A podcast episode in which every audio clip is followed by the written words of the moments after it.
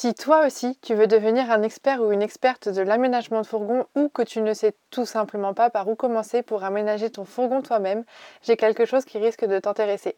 Tu peux tout d'abord visiter notre blog dont le lien est en description du podcast pour récupérer plein d'infos utiles et gratuites pour aménager ton van.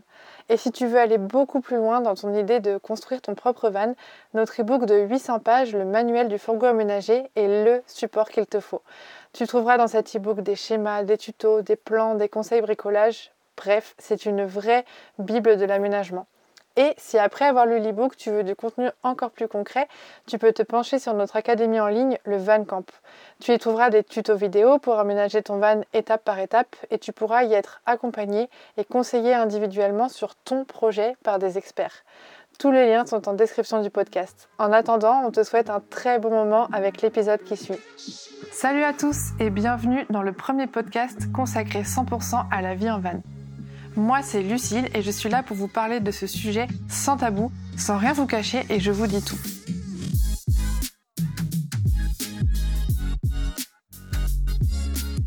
Ma mission, c'est vraiment de vous expliquer à quoi ressemble la vie en van telle qu'on la connaît nous. Je vous transmets un peu ce que nous on a vécu pour que vous sachiez dans quoi vous vous lancez et vous donner aussi nos petits tips et nos petits conseils pour vous accompagner.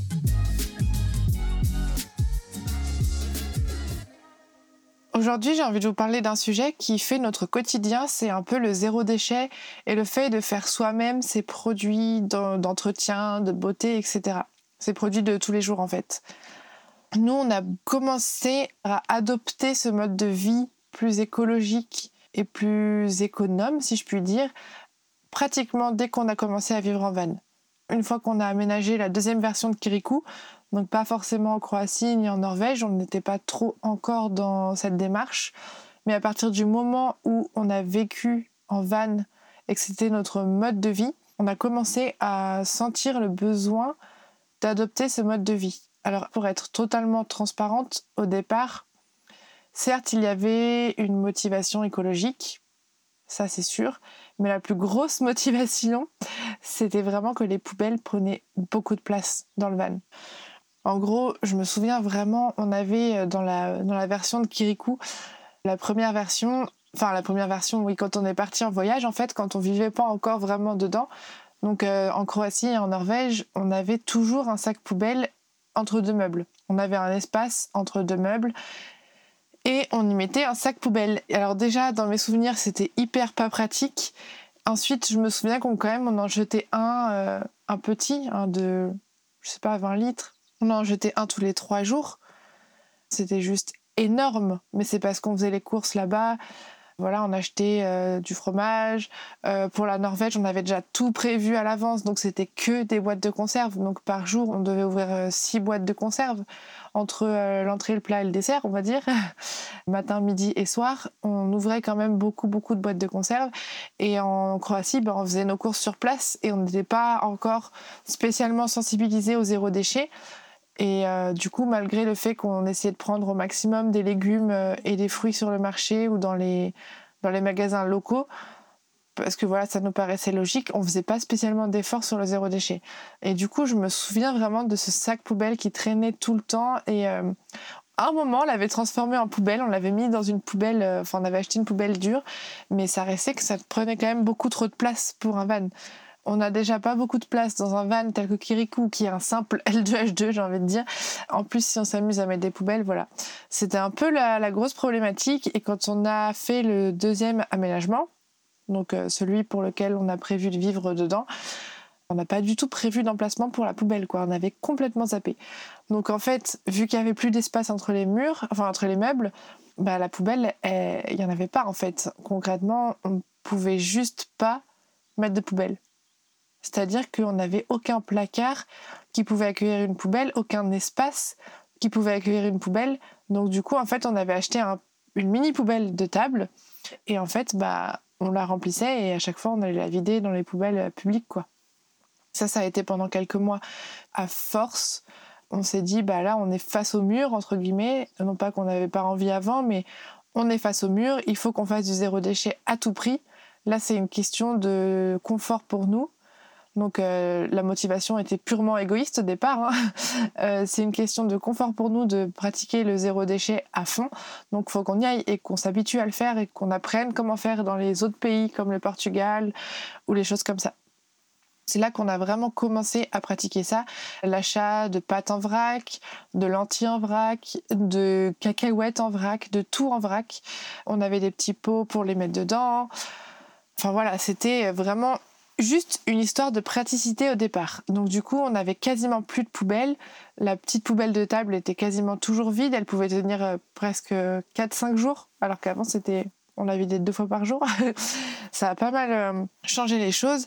Et en fait, le fait d'être forcé à faire ça nous a au final de plus en plus sensibilisés au niveau écologique à cette pratique. Et on s'est mis de plus en plus à pas être forcément à l'aise avec le fait de jeter à la poubelle une bouteille de shampoing, puis une bouteille de gel douche, et ensuite une bouteille de crème, et d'avoir tous ces emballages, pas de plus en plus présents, mais trop présents par rapport à notre nouvelle pratique du zéro déchet. Et de plus en plus, on s'est senti un peu coupable d'avoir tout ça. Il y a eu un moment où on a été très extrémiste, c'est-à-dire que on a eu ce moment-là, je pense comme pas mal de monde qui se lance dans le zéro déchet, où on n'a pas, on s'est pas désociabilisé, pas du tout, mais je me souviens très bien que en soirée, on regardait quand même d'un mauvais œil les personnes qui ramenaient des tomates dans des petites barquettes en plastique ou qui ramenaient les pommes bio emballées dans du plastique. Tout ça, ça nous, ça nous hérissait le poil. Comme on faisait beaucoup d'efforts et qu'on était vraiment extrémiste et qu'on essayait de vraiment faire zéro, zéro, zéro emballage et que voilà, on était vraiment vraiment dans cette pratique à fond. Ça nous faisait beaucoup beaucoup de peine entre guillemets euh, de voir que d'autres personnes ne faisaient pas l'effort. Cette période est très vite passée. Disons que on apprend vite avec l'extrémisme de ce genre de choses que c'est pas viable socialement parlant. C'est juste pas possible euh, de juger les pratiques des autres euh, en permanence, de comparer à sa propre pratique et d'être aussi exigeant avec soi-même. Je veux dire, c'était une charge mentale et ça devenait un peu envahissant comme façon de pratiquer le zéro déchet. Au fur et à mesure du temps, on a appris à être plus laxiste, à pas juger. Je pense que on pourra avoir discuté avec plusieurs personnes qui se sont lancées dans le zéro déchet.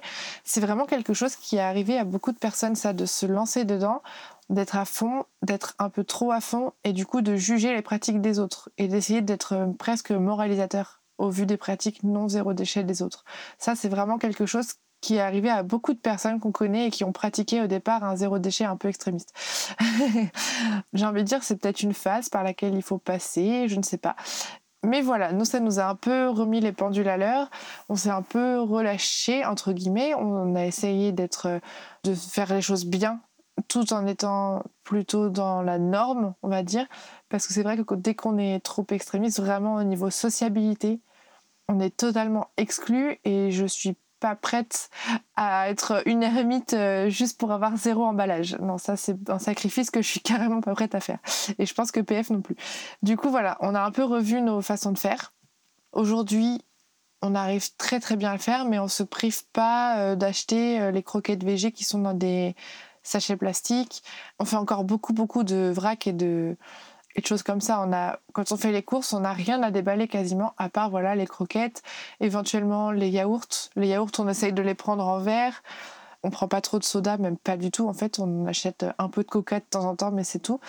On n'achète pas spécialement l'été. On essaye de les prendre euh, au maximum sous forme de plantes, donc euh, plus trop sous forme de sachets. Et encore, les sachets, souvent, c'est c'est des sachets biodégradables, mais le problème c'est qu'ils sont tous emballés individuellement dans des plastiques ou dans des cartons quoi. Donc c'est pas terrible. On essaye au maximum donc, enfin j'essaye au maximum de prendre le thé dans des sous forme de plantes. Euh, j'ai des petits sachets en tissu qui se relavent pour les mettre dedans. Euh, qu'est-ce qu'il peut y avoir d'autre? Vraiment tout ce qui est féculent, on prend en vrac. Après, tout ce qui est farine, ben, on n'a pas le choix, on prend, on prend avec l'emballage, mais ça dure tellement longtemps qu'au final, c'est vraiment pas grand-chose.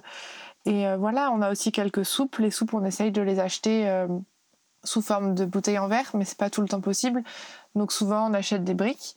Le lait, c'est pareil. Voilà, il y a quand même quelques déchets, mais c'est vraiment minime. Je veux dire, on remplit pas la moitié de notre poubelle à chaque fois qu'on va faire les courses.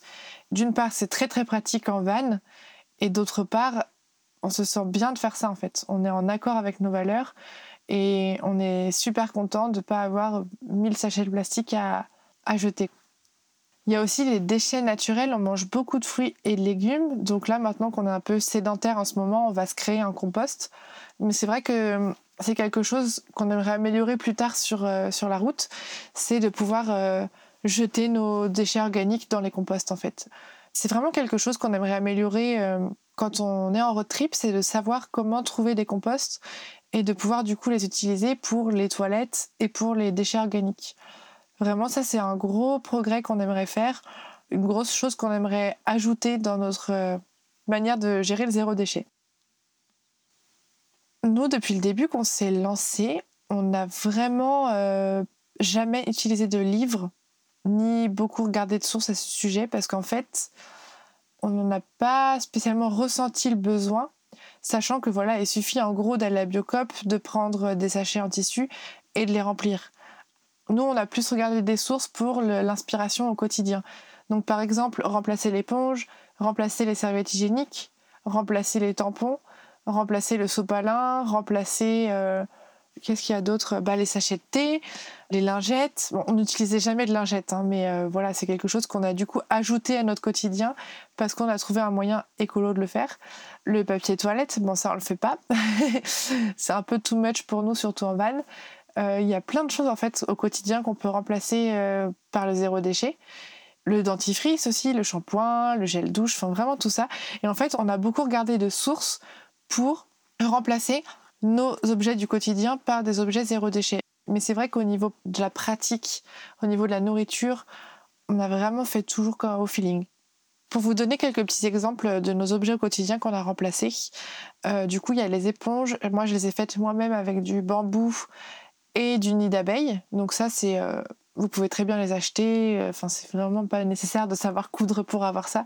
On a remplacé les sopalins. On a acheté des rouleaux de sopalin en tissu avec des petites euh, pressions en fait. Les tranches s'attachent entre elles et du coup voilà ça fait un petit rouleau de sopalin euh, en tissu ensuite pour la brosse on a une brosse en, en crin naturel pour laver la vaisselle pour les sachets de thé on a soit les réservoir en fer, soit des sachets de thé en tissu.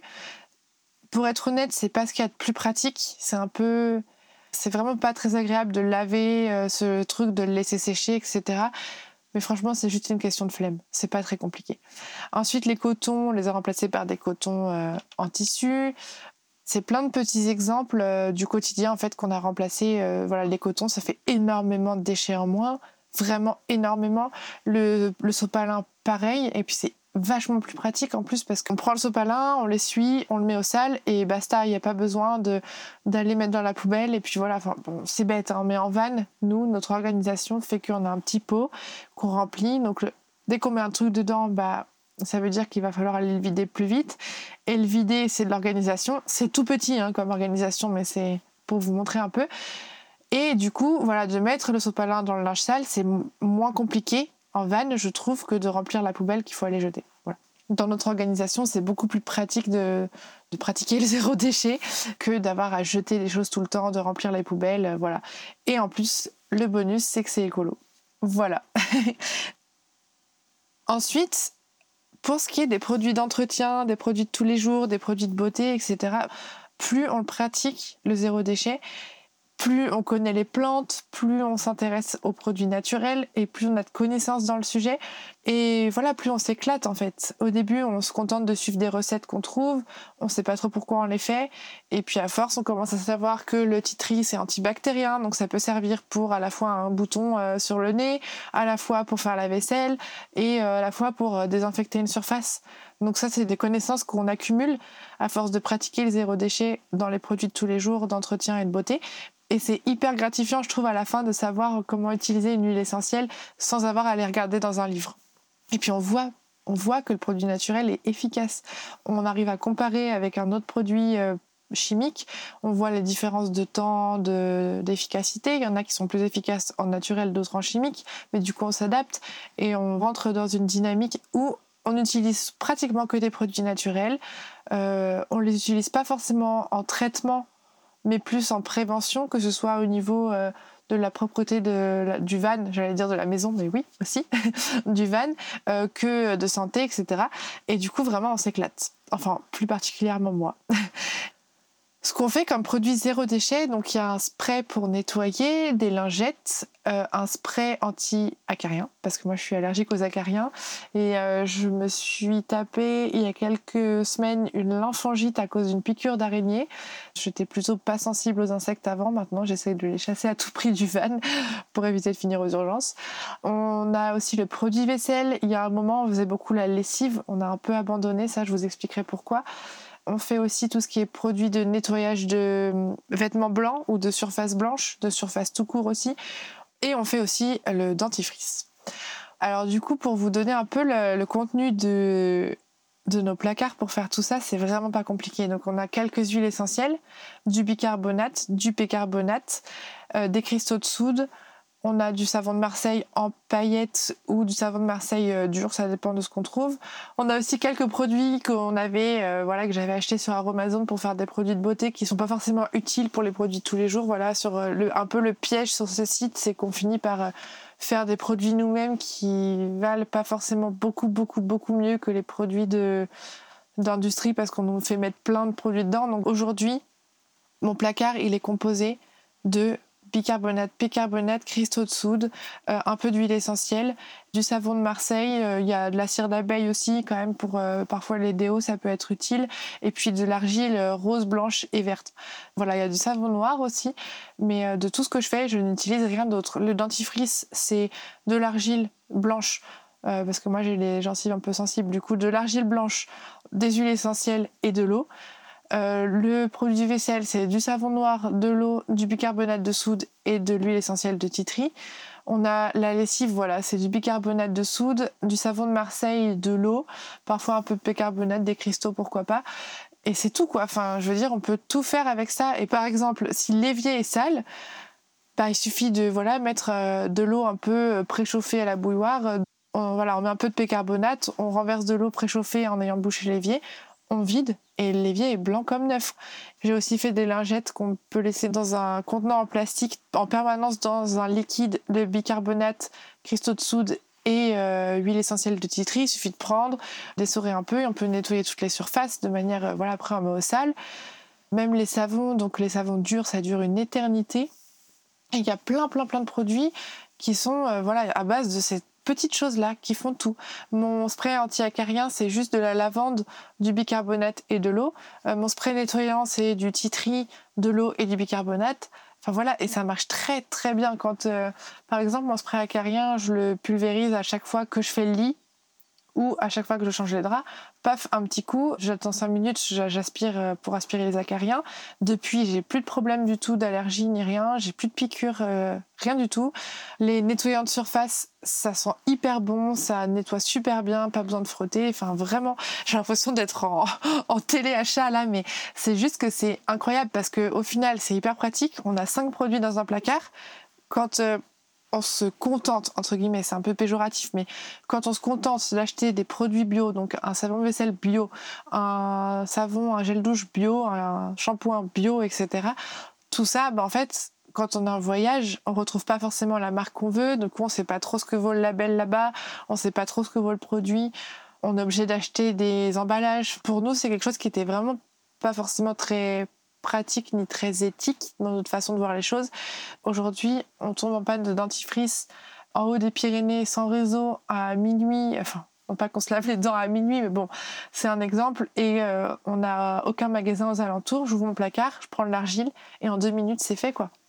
Et euh, ça coûte 2 euh, centimes peut-être.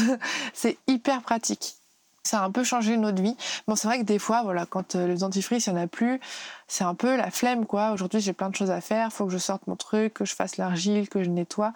Certes, ça rajoute un peu de contraintes, mais franchement, l'avantage est tellement contrebalancé qu'au final, bah, on préfère s'imposer cette contrainte. Et puis pour tout ça, en fait, c'est plutôt simple à stocker. Il n'y a pas de, faut pas que ce soit non plus euh, sous 50 degrés en plein soleil, mais euh, et en pleine humidité. Mais c'est assez simple à stocker. Euh, les huiles essentielles, c'est simple à stocker. Le bicarbonate, pareil. Enfin, ça fond pas. C'est pas, c'est pas compliqué à gérer ni dans le froid ni dans le chaud. Donc c'est plutôt hyper pratique. Donc voilà, j'espère que ce podcast vous aura aidé à y voir un peu plus clair sur la vie en van euh, en mode zéro déchet. Il y a vraiment plein de choses à explorer, plein de choses à faire, plein de sources à regarder pour des recettes, pour des inspirations, pour des conseils. Nous, on n'en a pas spécialement à recommander parce que on est très débrouillard, on va dire. On fait un peu tout euh, au test parce que maintenant qu'on a un peu appris les produits, etc., on, sait presque ce qu'il faut mettre pour avoir tel résultat. Donc, on fait un peu à l'arrache. Mais c'est vrai qu'il y a pas mal d'inspiration sur Pinterest. Il y a aussi le compte Instagram Van Life qui parle beaucoup de zéro déchet. Et euh, voilà, il y a plein plein de, petits comptes comme ça qui donnent des astuces. Et des fois, on découvre des choses. Euh, on se serait pas rendu compte avant que c'était possible de faire ça soi-même, quoi. Et c'est hyper cool hyper cool, hyper gratifiant. Et puis voilà, on sait ce qu'on a dans nos produits, on sait euh, ce qu'on met dans les sols, parce que ça, j'en ai pas parlé, mais dans un endroit pas trop sensible non plus, faut faire attention de pas trop déranger la faune et la flore, mais dans un endroit pas trop sensible, s'il s'avère que vous devez vider votre cuve par terre, en mettant du savon noir et, un peu de bicarbonate de soude par terre, ce sera beaucoup, beaucoup, beaucoup moins pire que euh, d'aller mettre du savon euh, chimique. C'est pas génial parce que ça modifie les sols quand même, mais c'est carrément moins pire. Donc euh, si un jour voilà la cuve est pleine, parce que nous ça nous est arrivé plein de fois hein, d'avoir la, la, cuve du coup qui remontait dans l'évier parce qu'elle était pleine, bah pas le choix en fait. On est en plein milieu, on peut pas bouger, on est en plein milieu de nulle part. Bah faut vider un peu la cuve par terre.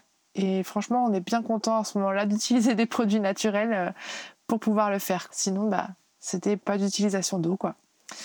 Donc voilà, j'espère que ça vous aura un peu aiguillé et n'hésitez pas si vous avez des questions, si vous avez envie d'avoir un peu d'inspiration. Voilà, il y avait le, compte Instagram Van Life Goes On, il y a le blog euh, sur lequel je mets quelques recettes. Pinterest regorge pas mal d'idées aussi si on tape zéro déchet. Et n'hésitez pas à poser vos questions en commentaire, on essaiera d'y répondre euh, sous ce podcast. Et voilà, j'espère sincèrement que cet épisode vous aura plu. Si mon podcast vous a aidé à avancer dans votre projet d'une quelconque manière, je compte sur vous pour le noter avec 5 étoiles et pour le partager à vos proches. C'est vraiment la meilleure manière de soutenir mon travail. Si vous voulez en savoir plus sur l'aménagement, l'homologation ou tout autre sujet qui touche au van aménagé, vous pouvez me retrouver tout de suite sur mon compte Instagram levanmigrateur tout attaché ou sur le blog www.levanmigrateur.com. À tout de suite